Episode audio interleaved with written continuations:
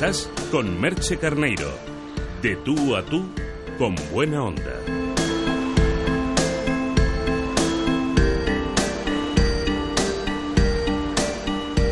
Estamos ya en esa recta final de la última hora de este primer programa del fin de semana con buena onda. Son las 10 y 12 minutos en la comunidad canaria, las 11 y 12 minutos en la península.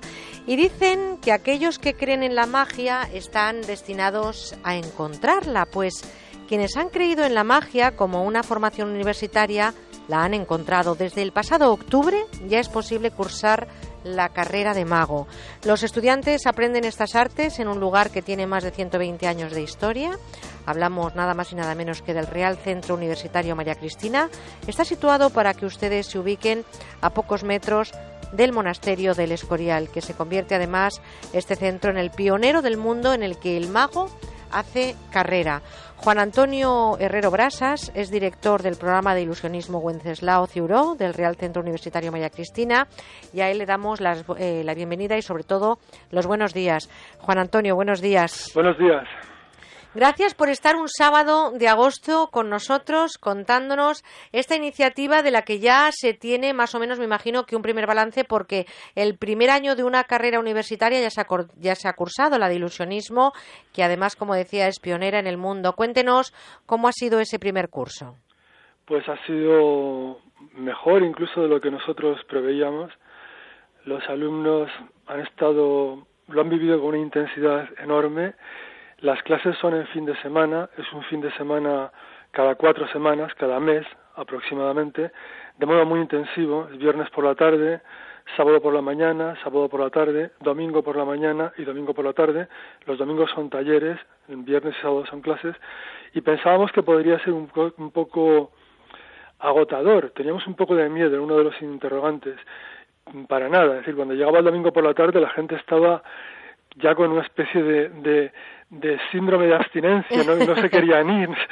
Cuando llega el siguiente fin de semana están allí antes de la hora. Están, Eso es buenísimo, ¿no? El tener eh, ganas de hacer, de hacer cosas. Juan Antonio, cuéntenos cómo se accede a esta carrera, si tiene reconocimiento oficial. ¿Cualquiera de nosotros eh, podemos estudiar magia o se tiene que venir ya con unas bases y con una no sé si habilidad especial para, para empezar a estudiar la carrera de magia. No, en este momento no hay requisitos, eh, hay requisitos académicos, ahora lo explicaré, pero en cuanto a conocer algo de ilusionismo, pues no, no es necesario. Se, se asume que se empieza desde cero. De hecho, mucha de la gente que viene, yo diría que en torno al 50, el 60%, ya traen algo de experiencia, de conocimientos, lo han practicado, lo han estudiado en algún sitio, pero hay como un 30-40% que parte de cero y es perfectamente legítimo. Y luego para poderse matricular hay varias modalidades. Uno se puede matricular con objetivo de título para obtener al final el título superior en ilusionismo, al final de los tres años. ¿Pero tiene reconocimiento oficial? Perdone que le interrumpa ese título. es un título de universidad privada, no es un título oficial, es un título de universidad privada. Y luego, eh, ahora explicaré un poco la diferencia que hay entre el título oficial y la universidad privada. Eh, luego hay otras personas que no, no tienen acceso a la universidad, pues no están haciendo una carrera universitaria, no han terminado el bachiller. Esas personas se les admite para obtener un certificado de estudios en ilusionismo, que no es lo mismo que el título superior. Los requisitos de exámenes son menores, eh, pero bueno, pueden asistir a las clases. Y luego finalmente, pues hay gente que simplemente quiere asistir, pero no quiere hacer exámenes, no tiene, es decir, puede ser una persona mayor que ya tiene su carrera y no necesita. Esas personas se les admite como oyentes bueno, eso ha existido siempre en las universidades. Claro, el, oyente, el oyente al final simplemente obtiene una carta certificado de secretaria diciendo que ha asistido, tiene unos requisitos mínimos de exámenes y, son las tres modalidades posibles. Es una figura que ha existido siempre la de oyente, pero me va a permitir, y, disculpe por el tono, porque igual usted cree que es frívolo, pero por ejemplo, ¿qué materias se dan? Estoy en primero de desaparición, en segundo de echar las cartas, en tercero de... No, no, no sé. ¿Cuáles son las materias que se dan para llegar a ser un buen mago? Bueno, hay en el, total de asignaturas en los tres años, ahora mismo están eh, 76 asignaturas, hay muchísimas asignaturas, y se dan, hay dos tipos de asignaturas, yo diría casi tres tipos, las prácticas propiamente de ilusionismo, que incluyen pues cartomagia, numismagia, mentalismo, grandes ilusiones, es decir, todas las ramas tradicionales del, ilusionismo, eh, pickpocket, eh, levitación, lo que es lo, lo que conocemos todo el mundo como magia. Luego hay asignaturas teóricas que incluyen historia de la magia, hay varios, de hecho varias asignaturas de historia de la magia, eh, aspectos sociales de la magia. Luego hay asignaturas más académicas que las dan profesores de la Universidad Complutense, eh, la mayoría de la Facultad de Bellas Artes, pero también de filosofía, incluso de medicina, tenemos alguno. Eso incluye percepción visual, percepción auditiva, escenografía, eh, historia, teoría de la estética, es decir, eh, son los, las tres tipos de asignaturas que hay. Y en cuanto a lo de la diferencia entre el título propio o título privado y el título público, eh, bueno, le recuerdo que las, las universidades más prestigiosas del mundo, Yale, Oxford, Harvard, son todas privadas. Es decir, lo, que ocurre es que en España parece que existe una especie de... Eh, una barrera, ¿verdad? Que no se ¿Es oficial o no es oficial?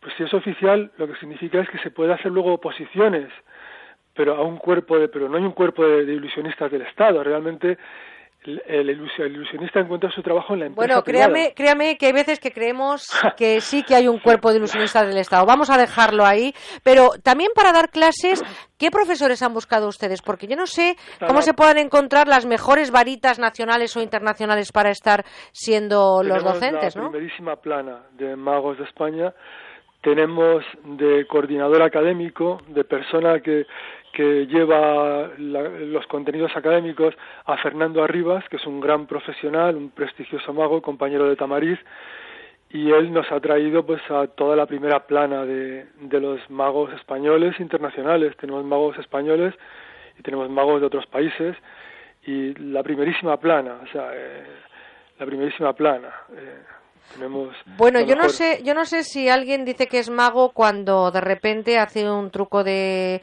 de baraja y, hace esconder un pañuelo. Eh, ¿Cuándo podríamos eh, empezar a decir que alguien está preparado para hacer un truco de magia sin estafar a las personas que van a verle? ¿Qué es lo que tendría que saber mínimamente un buen mago? Bueno, esa es una pregunta interesante. Realmente un mago se puede hacer rápidamente, dependiendo de su habilidad, de su entusiasmo, porque lo que cuenta es el efecto. Es decir, hay juegos que requieren técnicas muy simples, pero que al espectador le dejan completamente pasmado, boquiabierto. Cuando una persona lleva dos meses con nosotros eh, estudiando ilusionismo, va a ser capaz de hacer ya cosas que van a dejar pasmado al que lo ve. En ese sentido es un pequeño mago ya. Luego, claro, para uno decir que es mago, mago es muy subjetivo. Por ejemplo, Tamariz lo pondría, pondría el listón altísimo. Diría que para ser mago hay que muy poquitos en el mundo, ¿no?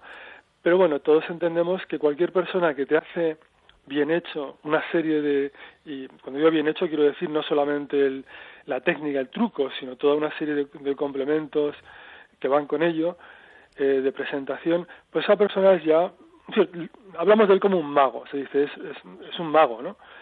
O sea que es, no es una cosa de que haya que esperar hasta el tercer año para poderse llamar mago. Uno empieza a experimentarlo y a proyectarlo desde el principio. Pero yo creo que, em, igual que, por ejemplo, para ser un buen matemático o un buen tenista, todos tenemos una pasta especial, nacemos con una pasta especial. Yo no sé si para ser mago hay que ser capaz de adaptarse a situaciones, hay que ser versátil, tiene que tener mucha memoria para acordarse de los trucos, tiene que tener habilidad, habilidad manual. No sé cuáles serían esas cualidades que dicen, bueno, vamos a intentarlo porque tienes cantera para ser un buen mago. Hombre, todo eso cuenta, pero eh, si yo me guío por la opinión de Fernando Arribas, que es la persona en la que hemos confiado para dar contenido al programa y tal, el mago se hace, el mago se hace, con trabajo, hace falta tener entusiasmo, te tiene que gustar, pero el mago se hace. Luego, claro, hay gente que tiene un poquito más de habilidad y lo va a hacer más rápido pero muchas cosas se aprenden y una vez que te las enseñan las pones en práctica ya con mucho dinamismo, con mucha habilidad. O sea, no es una misión imposible, no es una cosa por únicamente para unos cuantos elegidos, no, no, en absoluto, no es eso. Bueno, pues unos cuantos elegidos, sin duda, sí son los que ya han terminado ese primer curso. ¿Cuántos cursos hay que pasar para ser, eh, mm, no tener ese reconocimiento oficial, como decía, porque tampoco tenemos, como dice usted, un cuerpo del Estado de magia, pero... Un, título universitario, eh, pero propio de universidad privada. Exacto. Para tener el título de universidad privada, es decir, estoy titulado por la universidad, eh, estoy titulado por la Universidad María Cristina, la Real el Real Centro Universitario María Cristina, en el apartado de magia.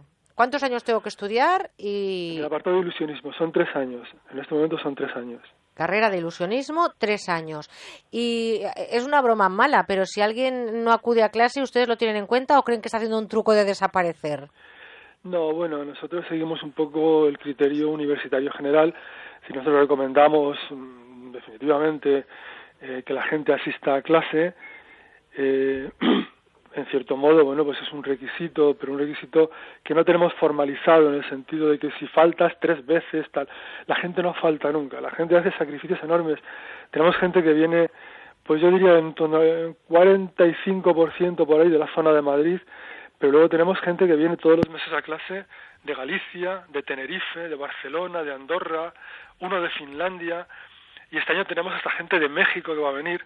Caramba. Eh, la gente hace un sacrificio enorme, enorme. O sea, no es no es que tengamos que estar detrás de ellos para que vengan a clase, te lo aseguro. Pues eh, es una, es una, desde luego, una delicia saber que en España está ese centro pionero, que es el, el programa de ilusionismo Wenceslao Ciuró, del Real Centro Universitario María Cristina, que acaba de terminar ese primer curso. Es la primera promoción de la carrera de ilusionismo de magia en España, en España y, en, y como digo, pionera en el mundo. Y sobre todo, me gustaría que de forma muy resumida nos dijera qué les espera a los alumnos para este siguiente curso, que sigue siendo todo, me imagino, que, innovación pura y dura, ¿no?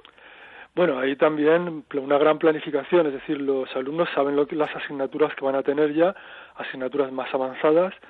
Van a empezar este curso también con esas asignaturas dadas por los profesores que he mencionado de la Complutense.